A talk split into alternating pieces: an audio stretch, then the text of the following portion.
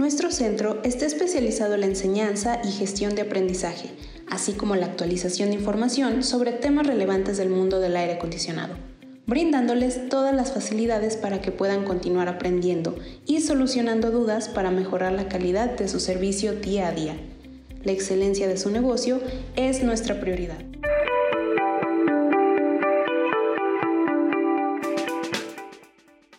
Bienvenidos a otra cápsula de Centro de Excelencia Smile. ¿Qué tal? Mi nombre es Laura Villalpando de Mayoría de Aire y tenemos de invitado el día de hoy a Domingo Lázaro. Domingo, ¿qué tal? ¿Cómo te encuentras? Muy bien, gracias Laura, un placer estar contigo. El placer es todo nuestro. Pues bien, el día de hoy vamos a tocar un tema muy importante para su empresa, como lo es el liderazgo. ¿Se han preguntado por qué sus empleados a veces no toman esa iniciativa esa, esa determinación de poder liderar en ciertos aspectos que a usted le gustaría que tomaran por ahí un poquito más la rienda de la situación.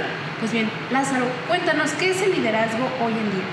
El liderazgo es un concepto que ha evolucionado a lo largo del tiempo.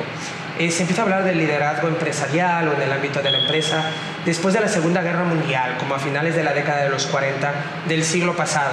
Nada tiene que ver el liderazgo hoy con lo que significaba en esa época, en los 40 o 50 del siglo pasado.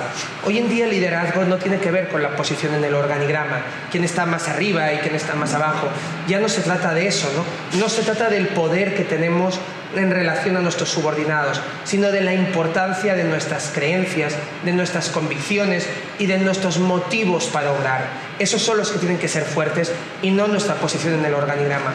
Hoy en día, cuando hablamos de liderazgo, hablamos de una realidad que se mueve en el ámbito de los comportamientos y no en el ámbito de los sentimientos. Dicho de otro modo, el liderazgo hoy en día tiene que ver con poner el ejemplo. Poner el ejemplo en la puntualidad, poner el ejemplo en la servicialidad, poner el ejemplo en la dedicación o poner el ejemplo en ayudar a los demás en el día a día. Eso es lo que hoy entendemos como liderazgo moderno. Entonces, ¿por qué es importante el liderazgo en las empresas? El liderazgo es la oportunidad de que nuestros profesionales hagan la diferencia y de que generen más valor y de que dirijan a los demás. El liderazgo forma parte hoy en día de la tarea de todos los profesionales clave de la compañía. ¿Qué nos da el liderazgo? El liderazgo se compone de algunos ingredientes clave, que son los que tenemos que empujar para que nuestros profesionales vayan adquiriendo poco a poco. El primero es la humildad, eh, la humildad entendido como lo contrario a, la soberbia, que es ser nosotros mismos, conocer nuestras debilidades, ¿para qué? Para trabajar sobre ellas. También está la magnanimidad, que está entendida como lo contrario a la avaricia, buscar eh, algo superior, un fin superior.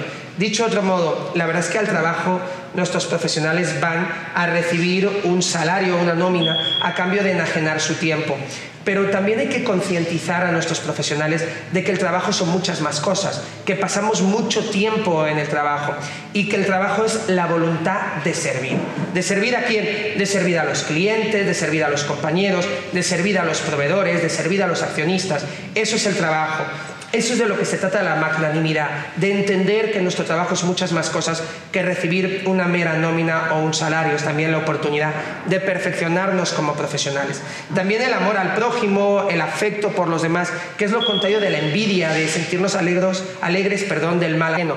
Todo lo contrario, nos sentimos alegres de que nuestros compañeros prosperen, mejoren y también tiene que ver con la paciencia y con la diligencia. La paciencia entendida como lo opuesto a la ira, a ponernos nerviosos, ser ansiosos. La paciencia es ayudar a los demás, entenderlos. Y finalmente la diligencia, que es el opuesto a la flojera, al decaimiento, a buscar siempre el cómo sí, al encontrar alternativas para hacer mejor nuestro trabajo.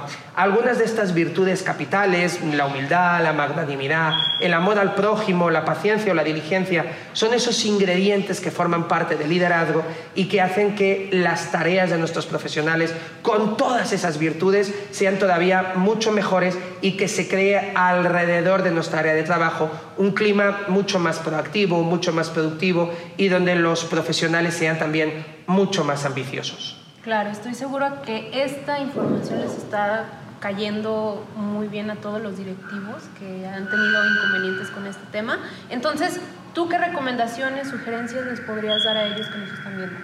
Hay que decir que el liderazgo tiene que ver más con una actitud que con una aptitud, con una actitud con C que con una aptitud con P. Es decir, se trata de que ellos quieran dar un salto hacia adelante.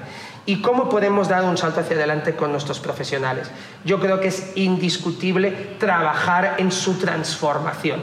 ¿Cómo podemos trabajar en su transformación? Pues desde capacitaciones, coaches, mentores, les vamos dando responsabilidad para ver si son capaces de asumirla con éxito, vamos delegando. Nuevamente es algo que no se consigue de la noche a la mañana, pero el liderazgo cuando se quiere conseguir, se puede conseguir. Y aquí hay un concepto que es fundamental para el liderazgo, que es el de la excelencia. Decía Carlos Llano, eh, fundador del IPADE, de la Universidad Panamericana del ICAMI, que más vale ponerse la meta de la excelencia y no lograrla que la de la mediocridad y conseguirla. ¿Qué es la excelencia? La excelencia, que es la cultura que debe de permear una organización moderna, no es el no cometer errores, eso es la perfección. Y los seres humanos no somos perfectos, somos humanos.